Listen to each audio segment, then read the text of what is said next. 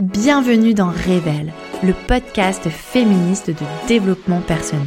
Chaque deux semaines, je te propose un épisode engagé pour t'aider à prendre confiance en toi. Je suis Justine, coach certifiée en neurosciences et fondatrice de Révèle Journée. J'ai créé le programme Révèle parce que la confiance doit changer de camp. Ma mission est de t'accompagner à prendre confiance en toi et révéler ton potentiel pour faire entendre ta voix. Pour être informé des sorties de chaque épisode, abonne-toi sur ta plateforme d'écoute. Pour me soutenir et permettre à d'autres personnes de découvrir ce podcast, note-le et laisse un commentaire. Merci. La bonne élève. Tu l'as peut-être été à l'école, de bons résultats scolaires et une bonne capacité à respecter les règles. C'est un stéréotype, un cliché attribué majoritairement à la jante féminine. Dans cet épisode, je me demande si les filles sont vraiment de meilleurs élèves que les garçons. Comment ce stéréotype de bon élève nous pénalise ensuite dans nos carrières professionnelles? Mais surtout, je te présente le syndrome de la bonne élève, la version féminine du syndrome de l'imposteur. Je t'aide à identifier les moments où ce syndrome t'affecte pour ensuite pouvoir t'en libérer. Mes recherches sur les sites du gouvernement et de l'INSEE semblent être unanimes. Dès le primaire, les filles réussissent mieux que les garçons. Les dernières données statistiques, malheureusement pas non plus des plus récentes, le mettent en évidence. Dès l'école primaire, elles ont de meilleurs résultats en français. L'évaluation du programme international de recherche en lecture de 2016 témoigne qu'en France, les filles en CM1 sont plus performantes en compréhension écrite. La seule matière où les garçons rattrapent leur écart dès le collège est bien sûr les mathématiques, la valorisation de cette matière est en effet beaucoup plus importante chez les garçons. Elles sont ensuite plus nombreuses à accéder au baccalauréat. Même si ces chiffres évoluent, en 2016, la proportion de bachelières s'élève à 83%, alors que celle des bacheliers à 74%. Elles sont également plus nombreuses à faire des études supérieures. En 2021, à 18 ans, 55% des femmes sont inscrites dans le supérieur contre 44% des hommes. Pourtant, en entreprise, la tendance est complètement inversée. Si les filles sont meilleures à l'école et font plus d'études, ce n'est pas pour autant qu'elles vont occuper les meilleurs postes en entreprise ou gagner plus d'argent. En 2019, le salaire des femmes reste en moyenne 22% moins élevé que celui des hommes. Les femmes sont aussi moins actives. 68% des femmes contre 75% des hommes participent au marché du travail les femmes sont uniquement 33% à occuper des postes de direction. Mais alors pourquoi? Que se passe-t-il?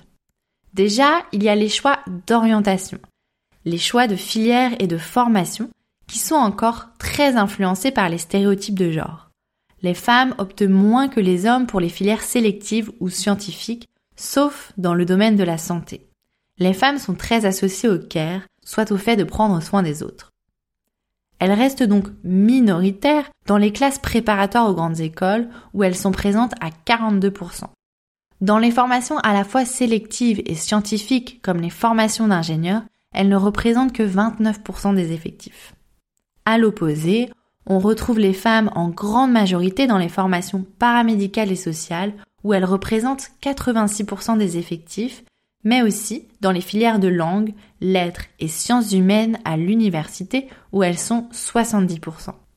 Je ne porte ici bien sûr aucun jugement de valeur d'une formation, d'un choix d'orientation ou d'un métier par rapport à un autre, mais cela explique que les stéréotypes de genre influencent énormément et qu'en majorité, les femmes sont présentes en plus grand nombre dans l'éducation, la santé, le social que dans les nouvelles technologies. En entreprise, de nombreux mécanismes entrent en jeu et expliquent ces inégalités. Les discriminations à l'embauche, à la promotion, la maternité, le temps partiel, le plafond de verre. C'est un sujet vaste et complexe. Je ne peux pas aborder tous les éléments dans un seul épisode de podcast de 15 minutes.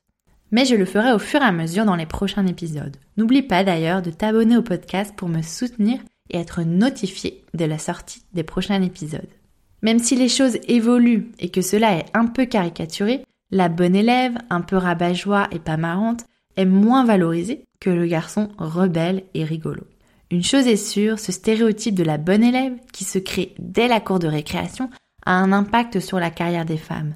Ce stéréotype, dont on n'est pas responsable, car il provient de la société patriarcale, est ancré en nous et se reflète dans nos comportements. En entreprise comme à l'école, la bonne élève a appris à bien suivre les consignes. Elle a peur de mal faire et est très affectée par le regard des autres. Elle a un énorme besoin d'approbation et de reconnaissance. Elle manque de confiance en elle. Elle n'ose pas dire non et se retrouve bien souvent surchargée de travail. Comme moi, tu te reconnais sûrement dans certains, ou peut-être même dans toutes ces descriptions. L'ensemble de ces comportements, appelés syndrome de la bonne élève, on y passe toutes, de manière consciente ou inconsciente, pas forcément bien sûr partout ni tout le temps. Quand je parle du syndrome de la bonne élève, j'aime beaucoup le comparer à Hermione Granger dans Harry Potter.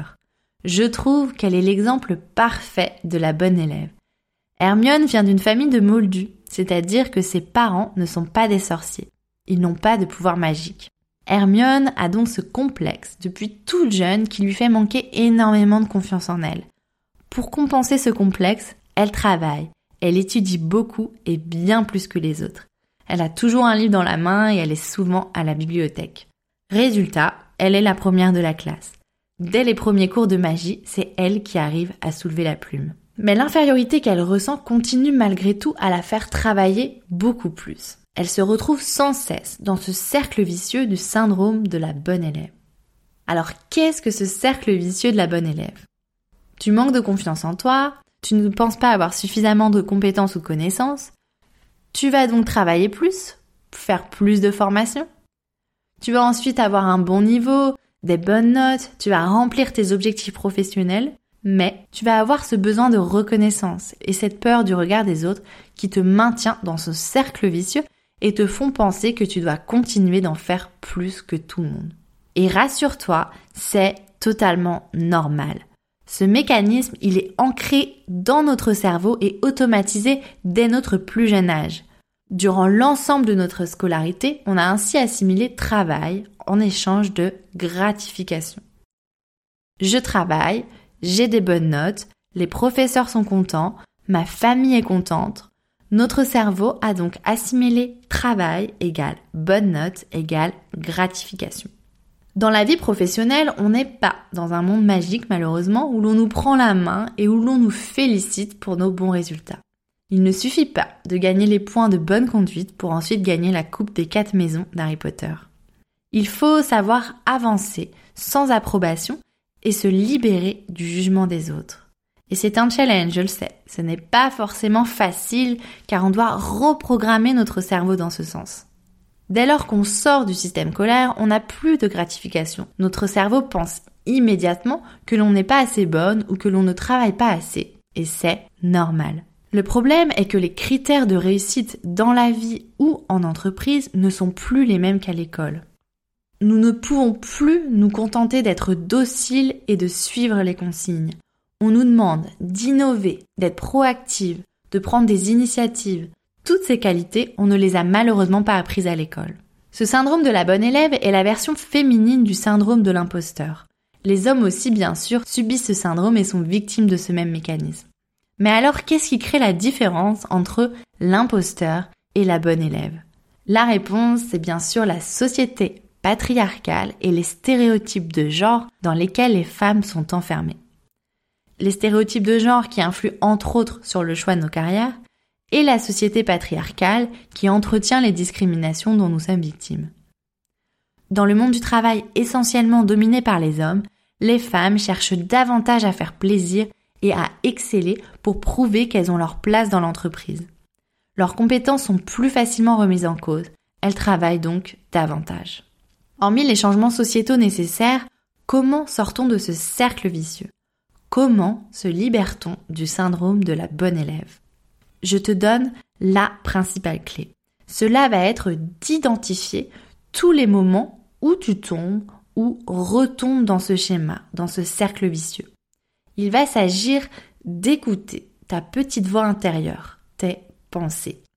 Les pensées que tu as mais que tu ne sais pas forcément décrypter ou que tu ne prends pas le temps de comprendre.